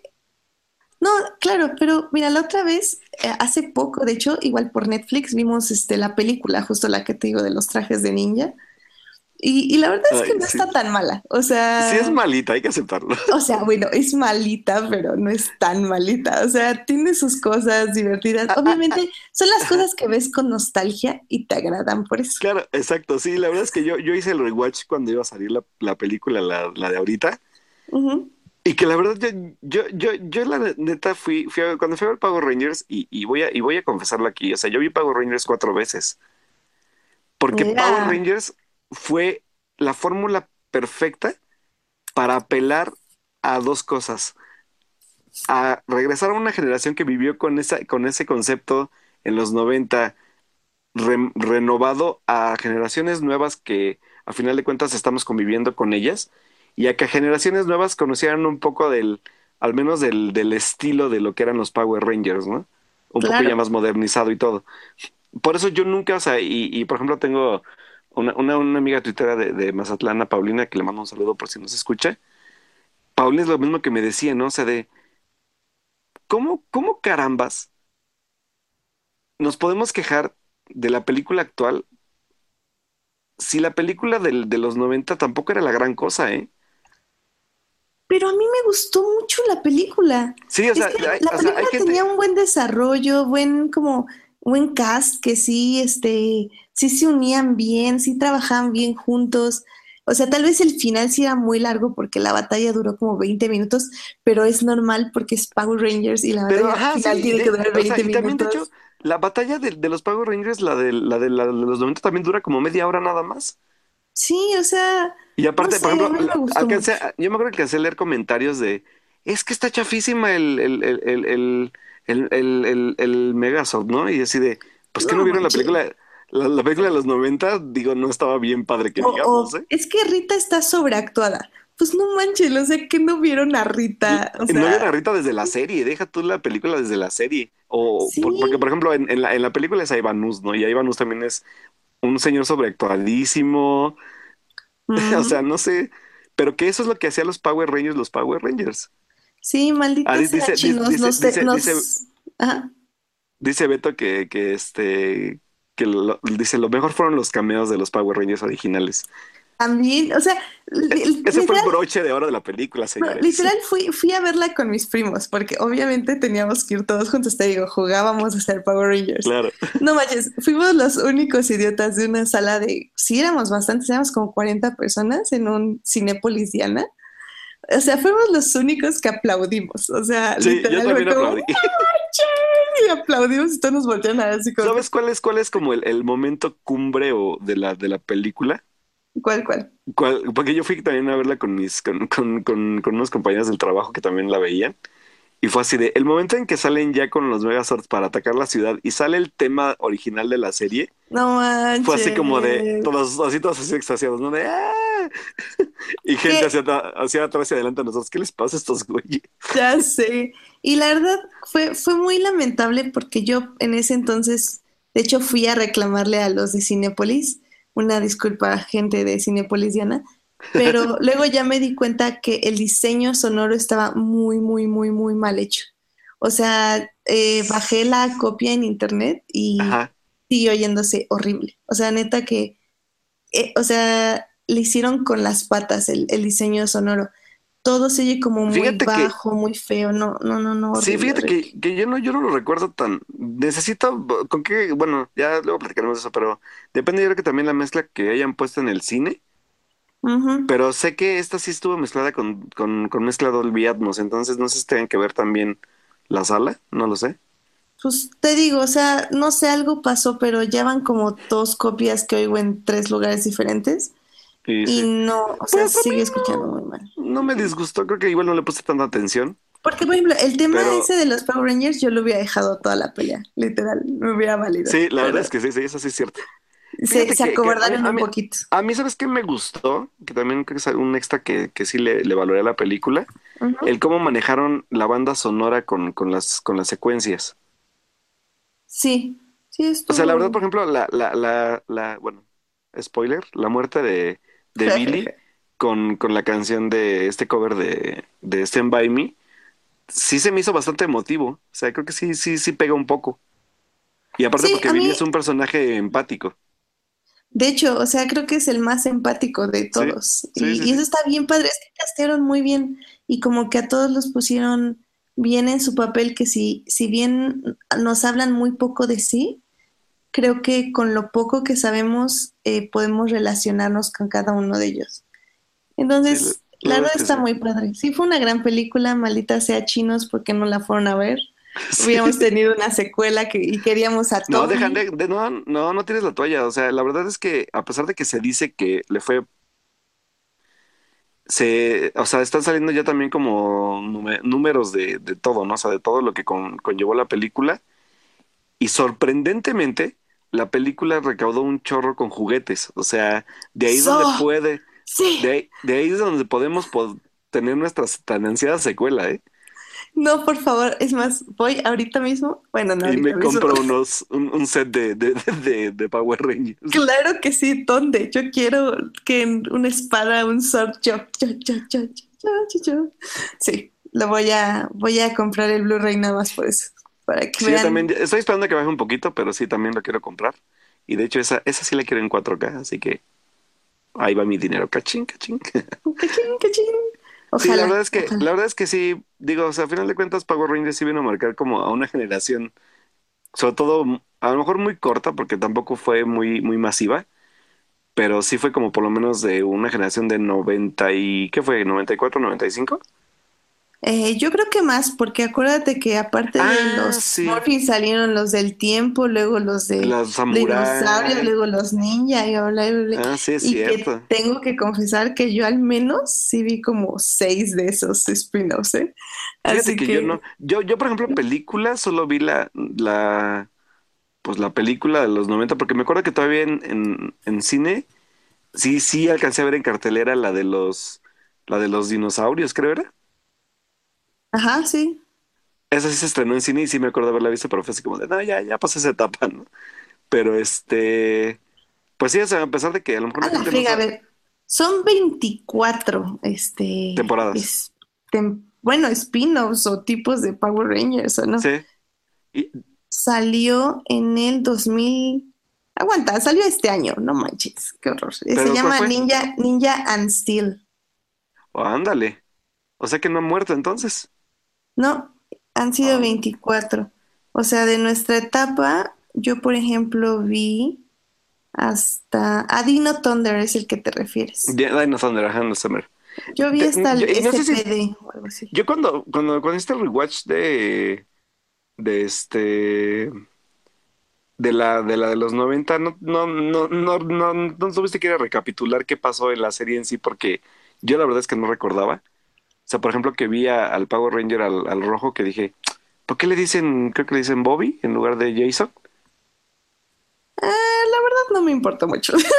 No, fíjate que yo no me acordaba porque sí lo vimos, pero yo ni me acordaba. O sea, yo, yo como que sí fui a buscar un poco y dije, ah, no recordaba que, que se supone que se sale el, el primer Jason, bueno, el Jason, el rojo, y queda en su lugar o este chavo, el, el otro que, de hecho, él siguió en como en tres, tres spin-offs diferentes todavía como el rojo. Mm, ya. Y este, y por ejemplo también, pues la, creo que un poco se acordaban de cómo había nacido este Tommy en la serie, por ejemplo, como Power Ranger verde. Sí, no, no, la verdad no me he adentrado tanto, o sea, me acuerdo de cosas, pero no, definitivamente no. Tendré que hacer un Ah, rewatch un mira, fíjate, eh, dice, dice, dice Beto que sí es cierto, yo creo que sí recuerdo eso, que hay, hay episodios de, de, de, de, de ya un poco más, más para acá, donde reúnen a todo el elenco de rojos para pelear. Ah, también hay un capítulo que de hecho sí lo vi. Este, la verdad ahorita no me acuerdo en cuál de todas las series, pero donde llaman básicamente a todos los Rangers de todas las generaciones Ajá, sí, y ese es el todos se creo. juntan. No, pero todas las generaciones, así verdes, amarillos, rojos o bla. Y básicamente sacan a todos los actores que o no han muerto o no están en la cárcel, pero ahí salen todos. Ay, la amarilla. Sí, Qué triste. Pero fíjate, sí, la verdad es que a lo mejor y ya le, yo les he perdido un poco la pista en, ya en lo que siguió, pero pues sigue siendo como un, ya, ya el nombre icónico de, de, de personajes, o sea, ya sabes quiénes son los Power Rangers, ¿no? Exacto. Pero Y que sí marcan, marcan un, un, un parteaguas de generaciones. amén a eso. Go, go Power Rangers. Go, go, Power Rangers. Pues ya, para cerrar este episodio de Four Nerds, Pues nada más queremos decirles rápido que este fin de semana se estrena Atomic Blonde, por si gustan ir a verla. Ay, esa Este, cartelera sigue bastante cutre últimamente. sí, y ya, porque, y digo, de Atomic Blonde han hablado o muy, muy, muy bien, o como me. Entonces, pues véanla bajo su Bueno, pero riesgo. pues este es nuestra querida Furiosa, así que tenemos que ir a verla. Sí, no, yo, yo sí la quiero ver, no la voy a poder ver Sí, este semana, Charlize, al menos ver a Charlize en cine ya es garantía de que pues por lo menos partir caras y demás, pues ya, al menos. Y bueno, y, y aparte de, de Atomic Blonde, recuerden que Alf ya nos había avisado que este fin de semana se va a estrenar por como, creo que son dos semanas, si no mal recuerdo. Van a, van a proyectar en pantallas IMAX el primer episodio de Inhumans, la nueva peli- la nueva serie de, de Marvel y Netflix. Entonces, obviamente recuerden que trae, no trae buena, buena recepción, pero por si quieren pues, irla a checar en este tipo de formato, pues va a estar este, proyectándose desde el viernes que viene. Sí. Y también, bueno, yo nada más para concluir la sección de series, eh, nada más les quiero avisar que este domingo se estrenó la segunda temporada de Victoria. Eh, Victoria es una serie de la BBC que básicamente eh, reemplazó lo que es el horario que estaba ocupando Downton Abbey, si alguien vio esa serie, que creo que también está en Netflix, por si la quieren ver. Este, Victoria regresa con su segunda temporada. Este, la protagoniza Jenna Coleman, que fue una de las acompañantes de Doctor Who. Y pues sí, básicamente trata sobre el reinado de esta reina este, en 1800 y cachito. Em, a mí me gustó mucho la serie, si les gustan como esta onda de época, como, como les decía, Downton Abbey, o por ejemplo, creo que la serie se acerca más a lo que es The Crown, que igual está en Netflix, esa está en Netflix. Bueno, es una serie original de Netflix y creo que la más costosa hasta ahora. Eh, pues les puede gustar bastante, o sea, si son, son de este tipo de Y, y- y mira que la verdad es que yo, yo sí valoro mucho el, el- el- la calidad de producción que traen los de la BBC. Uy, no, sí, no digo, O sea, sí es, si sí, quieren sí ver el- los palacios, el vestuario, los props, fu, o sea, son sí, cosas que digo, o sea, yo, yo, yo lo comprobé, por ejemplo, con Downton Abbey, ¿no? O sea, yo decía, wow, o sea, el, el- o sea, sobre todo la forma de, de armar toda la atmósfera y que no se sienta artificiosa.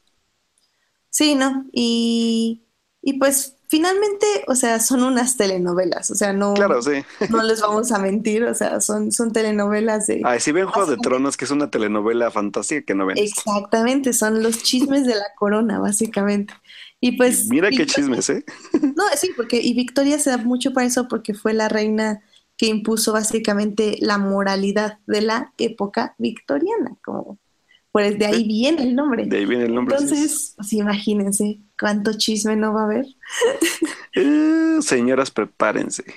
Exacto. Entonces, está muy padre, a mí me gusta mucho y pues yo sí estoy esperando esta, estuve esperando esta segunda temporada. Pero bueno, Muy pues eso bien. es todo lo que les tenemos por hoy. Espero que nos hayan disfrutado a nosotros dos. Yo sé que extrañamos a Alfie, extrañamos a Melvin, pero sinceramente nosotros podemos mantener bien la conversación. Sí, porque pues, digo, a final de cuentas, se necesita de dos nerds para continuarla, no hay problema.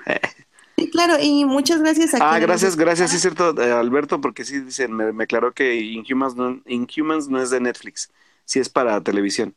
Disculpen por el Ah, error. sí, sí, sí. Sí, es cierto, es este de tele. Sí, gracias, Em, por el dato. Sí, eh, ahora no, no tengo, sí supe que nos estuvieron viendo varios, eh, pero no tengo sus nombres porque no hubo tanta conversación en el chat. Pero pues muchas gracias por escucharnos, señores y señoritas anónimos. Eh, esperamos tenerlos aquí la próxima semana y pues nos vemos dentro de ocho días. Que tengan Nos vemos, una este, pero espérame, espérame, ¿dónde, dónde te pueden encontrar? ¿Dónde te pueden encontrar? Cierto, perdónenme Ya, ustedes. nos- ya me está corriendo esta mujer, de veras. Oh, es que tengo sueño. No, bien, este, pues vas, tus redes primero, Bueno, este, yo, a mí me pueden encontrar en Twitter como Alberto Molina, Molina con doble O. Este, también estoy ahí publicando mis, mis, este, mis textos sobre, hablo sobre películas y a veces como también aspectos del cine en general en, en Periódico Síntesis Hidalgo. Y este, pues igual la conversación que llevamos en, en Twitter sobre también diversos temas de cómics que tienen que ver con televisión, con cine, un poco de, pues también de música. Entonces ahí podemos seguir conversando y pues los espero y sigamos la conversación por ahí.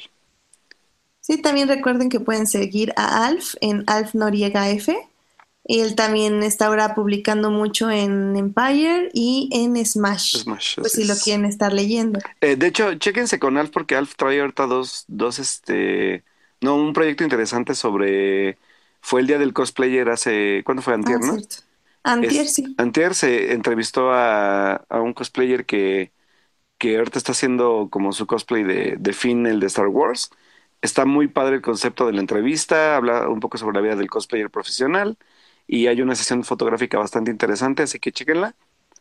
Y pues bueno, este también no se olviden seguir también a Melvin. Melvin también, pues ahora sí que es nuestro referente del mundo de DC. Este a Melvin lo encuentran como Melpslog, Mel con V y Melpslog como log de acceso en Twitter y este y pues también ahí, ahí con él pueden conversar de todo, sobre todo de cómics, así que ahí, ahí están los datos de, de los dos señores ausentes el día de hoy. Sí. Y a mí me pueden encontrar en HT Idea, donde también estoy publicando en Extraordinaire, que probablemente esta semana vamos a hablar de Clone Wars para festejar el Force Friday. ¡Uy, sí es cierto! Claro no me acordaba. ¡Qué emoción! Probablemente cachín cachín en juguetes. Oh, sí, entonces probablemente estaremos hablando de eso el próximo lunes. Eh, sí. Hay nuevas de cachín, cachín. Para ver en qué nos vamos a gastar nuestros dineros antes de que salga la nueva de Star Wars, chavos. Exactamente. Eh, también voy a publicar esta semana el último recap de Game of Thrones para los que estén al pendiente. Y pues eso. Ah, y bueno, y también estoy discutiendo en esta nueva plataforma de Anchor. Eh, les estoy dando res- reseñas de libros, de series y de películas, por si gustan Sí, pasar. chequenlos, está interesante para que también debatan sobre esos temas interesantes. Está muy padre el concepto, la neta me late. Felicidades, Erin. Gracias. Y pues bueno, pues seguimos por aquí. Ahora sí, me despido ya que dimos nuestras redes. Estén Adiós. atentos a la publicación en la página de For Nerds, donde vamos a poner los links de lo que hablamos y las series que les recomendamos. Y el miércoles ya va a estar arriba el podcast en Evox para, que lo puedan descargar y escucharlo en su carro o donde guste.